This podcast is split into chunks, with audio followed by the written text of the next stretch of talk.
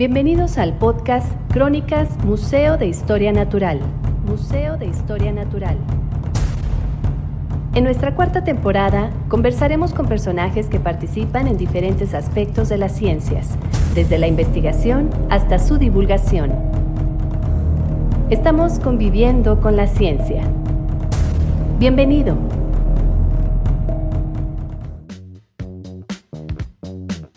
Hola, ¿qué tal? Soy Lucy Ordaz y nos da mucho gusto que nos acompañes en esta cuarta temporada donde te estaremos compartiendo las charlas con investigadores sobre sus experiencias de vida dentro de la investigación. El primer episodio de esta temporada corre a cargo de la doctora Alejandra Ochoa Zarzosa. Ella es profesora investigadora de la Universidad Michoacana, adscrita a la Facultad de Medicina Veterinaria y Zootecnia en el Centro Multidisciplinario de Estudios en Biotecnología.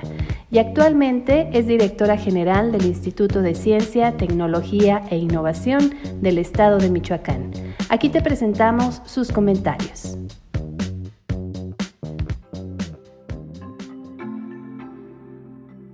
Bueno, ¿qué hago? En la cuestión de, investigación, desde que ingresé a la Universidad Michoacana, comenzamos a, trabajar con unas moléculas que tienen propiedades antimicrobianas, que son péptidos antimicrobianos y que se producen por todos los seres vivos. Y buscamos eh, nuevas propiedades de, estas moléculas, como pueden ser propiedades anticancerosas, propiedades antiinflamatorias, que regulan la, la respuesta antiinfecciones en modelos animales, modelos humanos y eh, desde una, un enfoque biotecnológico, ¿no? Más o menos eso, eso es a lo, que, a lo que me dedico. Entonces, bueno, trabajo con cáncer, con eh, cultivos celulares, eh, también recientemente tenemos un, hemos implementado un modelo también animal donde exploramos algunos efectos de diversas moléculas inmunomoduladoras o reguladoras del cáncer y también este, trabajamos, eh, bueno, básicamente con eh, cultivos celulares, también desde un enfoque epigenético, viendo cómo estas moléculas pueden regular epigenéticamente todas estas funciones que mencioné, contra el cáncer, contra la respuesta infecciosa, en fin. Más o menos eso es lo que, lo que trabajo. Me gustaría saber cómo fue que iniciaste, en dónde, en qué momento fue que iniciamos tu interés por empezar a dedicarte al área de la investigación. Mira, pues yo creo que, mi interés por investigar es desde niña. Desde niña creo que crecí en un ambiente que me favoreció esa capacidad crítica para estar cuestionándome todo lo que me rodeaba, tanto en el aspecto familiar. Eh, mi mamá potenció mucho de, esa inquietud en mí. Eh, me gustaba ir mucho a los museos. Eh, yo soy de la Ciudad de México y me encantaba ir al Museo de Historia Natural. En ese entonces eh, no había otros museos interactivos ni nada de eso, pero el Museo de Historia Natural o, el Museo de, Tecnología de la Comisión Federal de Electricidad, que también existía, también me encantaba desde ese entonces. Los planetarios, siempre, siempre me encantó toda la parte de ciencia. Y pues yo no sabía muy bien a qué parte de, de la rama de la ciencia me quería dedicar, porque me gustaba todo. Me gustaba eh, un tiempo me gustó mucho la física, las matemáticas, pero también me gustaba mucho la parte biológica, obviamente, pero no sabía muy bien a qué, dedicarme o, sobre qué licenciatura luego poder hacer investigación. Uno a veces pues cree que, que, o en ese entonces uno creía que a lo mejor hacer investigación pues implicaba, no sé, a lo mejor algo ahí que uno se imagina en su mente, ¿no?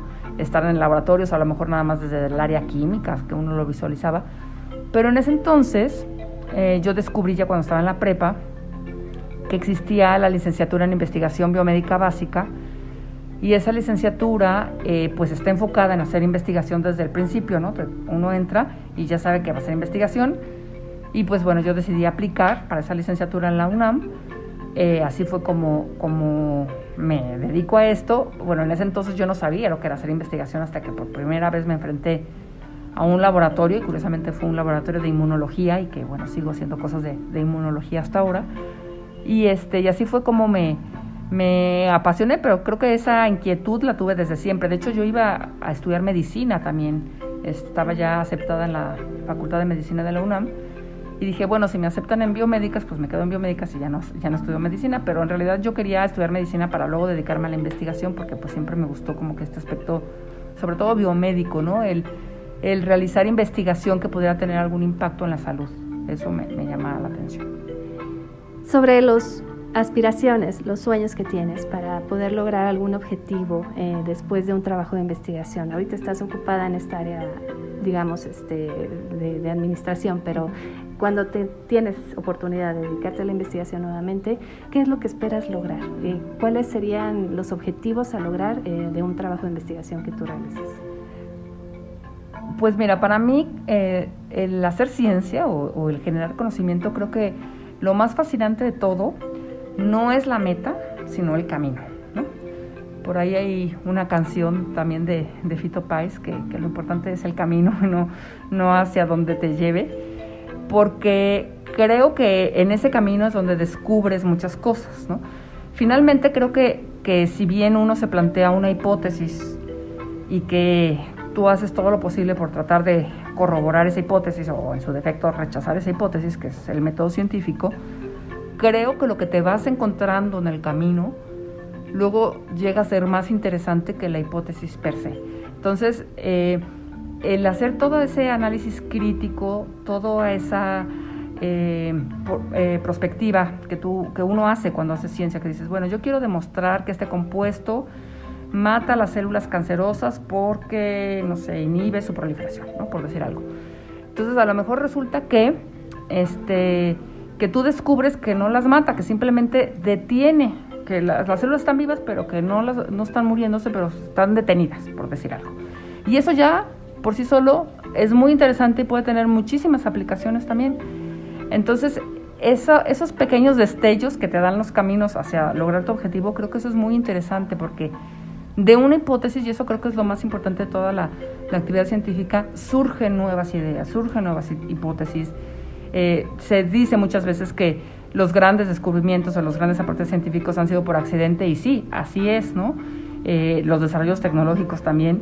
Eh, muchos de, los grandes aportes que se han dado a la humanidad han sido por mera cuestión de, casualidad y no porque ese haya sido el fin de la investigación. Y creo que eso es lo que tenemos que tener en mente los científicos. Muchas veces los estudiantes se, se decepcionan porque dicen es que no estoy encontrando lo que yo me planteé en la hipótesis. Le digo, bueno, pero estás encontrando lo contrario y eso ya es muy importante. A lo mejor tú estabas pensando que, que, esto te iba a matar y resulta que este compuesto no mata las células, sino que hace que proliferen. Pues eso también puede tener una aplicación y eso también es muy interesante, ¿no? Hay que ver por qué pasa eso. Y, y siempre como que nos encajonamos, ah, no, tiene que salir esto porque así es. Pero creo que en toda esa gama de posibilidades, eh, la ciencia no es unilateral ni, ni, tiene un solo camino, sino que hay muchos caminos, muchas vertientes, muchos eh, eh, recondrijos, escondrijos por donde este, abordar las hipótesis. Entonces creo que eso es lo fascinante de, de, hacer ciencia y dedicarse a la investigación, ¿no? lo que, el método per se y el camino, no tanto el objetivo. Ya si tu objetivo se amolda o, responde perfectamente a tu hipótesis, pues bueno, pues, muy bien, pero si no, no pasa nada, ¿no? Creo que de ahí surgen nuevas preguntas. Y siempre es éxito. ¿Qué piensas de la participación de la mujer en la investigación? Pues mira, em, como en todas las áreas, creo que tenemos que enriquecer la participación de las mujeres de manera equitativa, que verdaderamente exista políticas de equidad, que vayan hacia, hacia la equidad. ¿Y a qué, a qué me refiero con esto? al hecho de que el contar con una diversidad de mujeres, por ejemplo, en este caso participando en actividades de ciencia y de tecnología, eh, en número igual que el de los hombres, pues enriquece la discusión, enriquece los puntos de vista, eh, te da distintos panoramas, distintas formas de abordar un mismo problema que si solamente una mera visión eh, de mujeres, una mera visión de hombres, ¿no? Creo que, que aquí la, diversidad es lo que enriquece el poder abordar un problema de múltiples formas. Eso por una parte. Por otra parte, creo que el hecho de que las mujeres se dediquen a la ciencia también permite que la visión del papel que representa la mujer a través de, realizar una investigación científica, eh, ellas mismas puedan verse como eh, que son capaces de poder realizar cualquier cosa, porque es estar realizando una actividad eh, intelectual constantemente y que eso, eso enriquece también su, su las enriquece como personas, como seres humanos, ¿no? Pero yo creo que ahorita el problema no es tanto que no haya una participación de las mujeres en las ciencias, o sea, sí la hay, vemos en posgrados que, que ya hay una mayor participación de mujeres, incluso este, a veces se rebasa el porcentaje de 50% de mujeres que participan, sobre todo en posgrados de ciencias biológicas, hay mayor cantidad de mujeres. El problema es que esas mujeres que se están formando en maestrías y doctorados no llegan luego a la toma de decisiones, no llegan luego a los cargos administrativos, a los cargos este, políticos, por alguna razón. Entonces, donde tenemos que cambiar y hacer políticas para que lleguen más mujeres eh, y haya verdaderamente una equidad, es en eh, las contrataciones, este, también a lo mejor en los comités, los comités de evaluación, los comités de entrevistas. Tienen que ser comités equitativos. No podemos tener un comité que solamente esté constituido por hombres o por mujeres. Tienen que ser equitativos en todo el contexto de la palabra para que verdaderamente haya una equidad. Y esas políticas son las que realmente no están, ¿no? No hay, no hay políticas que digan, queremos contratar únicamente a mujeres porque ya tenemos 80 hombres y nos faltan, bueno, hablando de un porcentaje, este, nos faltan 20 mujeres para completar este, las 100, ¿no? Entonces ya políticas que vayan solamente a contratar mujeres, esas políticas no existen y eso es lo que tiene que cambiar. Ya después, pues, eh, eh, evidentemente que, lo ideal sería que seamos evaluados en, en, equidad de términos, ¿no? En equidad de términos y en equidad de circunstancias, pero desgraciadamente sigue encontrándose el papel de que la mujer eh, está más cargada a la crianza de los hijos, más cargada a, a ser la responsable de, la familia, del hogar, o, que es eh, la única jefa de familia. Y este, eso hace que eh, deserten tempranamente en, esta carrera profesional y que no se logren incorporar luego como investigadoras. Entonces creo que hay mucho trabajo por hacer en muchos ámbitos. Hay áreas que este, esto que estoy comentando es más dramático que en otras. Por ejemplo, en matemáticas, ingenierías, pues eh, el porcentaje de mujeres que participan en esas áreas es muchísimo menor al que participan, por ejemplo, en humanidades o en, o en el área biológica. Este, y creo que esa parte tenemos que fortalecerla más hacia políticas que eh, permitan llegar hacia esa equidad. ¿no? ese es como que un panorama general. Y por último, entonces, ¿cuál sería tu mensaje para las jóvenes que empiezan esta carrera de investigación en cualquier área de la ciencia? ¿Cómo las podrías invitar a que no deserten, a que continúen y lleguen pues a cumplir con sus metas? Sí, pues, eh, bueno, yo siempre he dicho que esta, esta carrera científica pues sí es, es una carrera de muchos sacrificios, sí es una carrera de tiempo completo, porque si te quieres dedicar a esto, verdaderamente tienes que comer, desayunar, cenar ciencia todo el tiempo y estarte cuestionando todo, todo todos los días, sí puede ser muy desgastante y, y, pues muchas veces muy frustrante porque hay veces que mm, tus parejas no te comprenden, bueno, en el caso de, de, de, a lo mejor los novios, los esposos, y eso hace que muchas veces lleguen a desertar. Entonces, bueno, creo que, que a lo mejor también tenemos que cambiar algunos aspectos culturales de lo que queremos como mujeres, ¿no? El momento también de formar una familia, este, el, saber que, que, también hay muchos mitos y muchas eh, imposiciones sociales que también hay que romper. O sea, el hecho de que una familia se tiene que formar, una mujer se realiza si tiene, únicamente si es madre, y eso no es cierto. Eh, las mujeres nos podemos realizar de mil y un formas y ser madre puede ser una más, pero no es el objetivo ni es el fin. Y creo que esos conceptos tienen que cambiar porque sigue empezando mucho, sigue empezando mucho y yo lo veo con las estudiantes, estudiantes que son mamás y que luego tienen el peso de que es que ya tiene que tener un hermanito, ¿no? Y este, entonces, si tienes un hijo, porque tienes un hijo. Si tienes dos, porque tienes dos. Si no tienes ninguno, porque no tienes ninguno. Entonces, sigue, siendo, sigue habiendo un estigma social, la maternidad, con la mujer y más con la mujer profesional. Eso es lo que tiene que cambiar. Que, que, eh, y eso pues es un trabajo que hay que hacer culturalmente en toda la sociedad y en todos los aspectos, ¿no?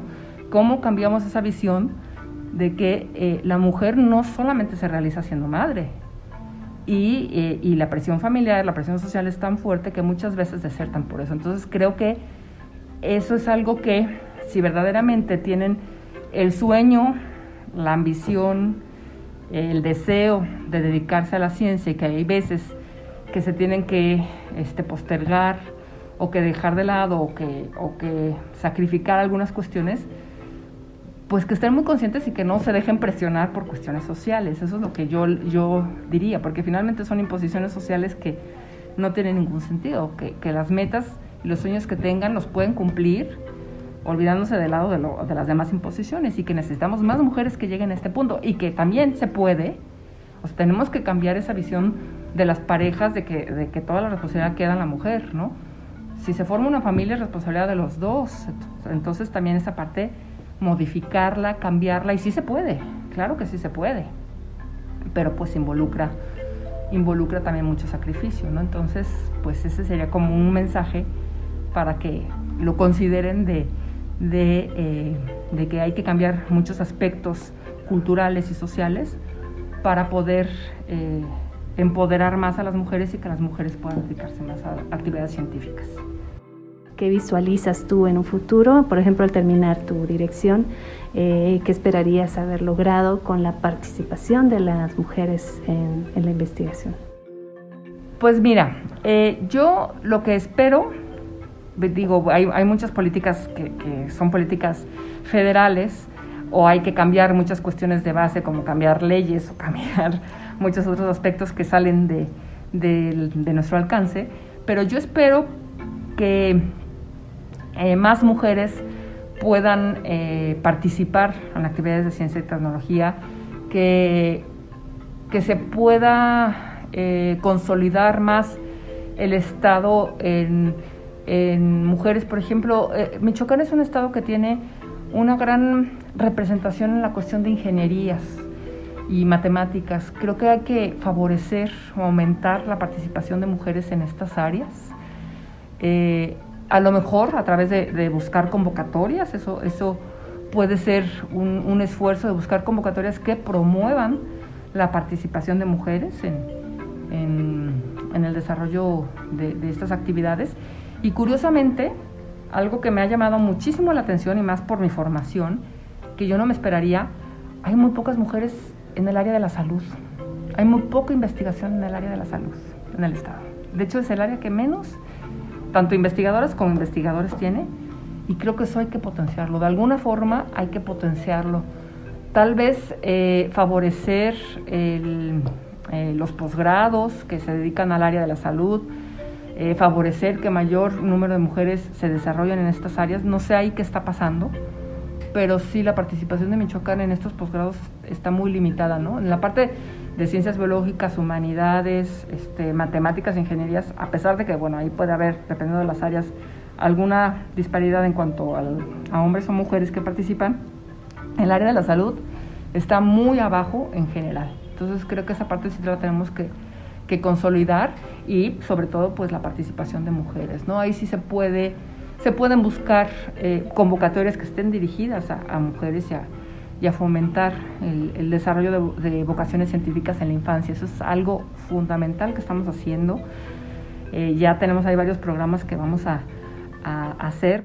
Eh, más o menos este, ya, se, ya se enterarán, pero sí estamos encaminados a fomentar que las niñas se visualicen como que ellos pueden dedicarse a lo que quieran, ¿sí? Y dentro de esto que quieran es la vocación científica, pero esa vocación científica también se tiene que modificar en su entorno social. Entonces también tanto padres como maestros, como sus propios compañeritos, hombres, niños, también tienen que visualizar que las niñas pueden ser lo que quieran. Entonces hay que, hay que fomentar el desarrollo de estas vocaciones científicas desde la niñez y eso sí es una tarea que, estamos eh, ya desarrollando.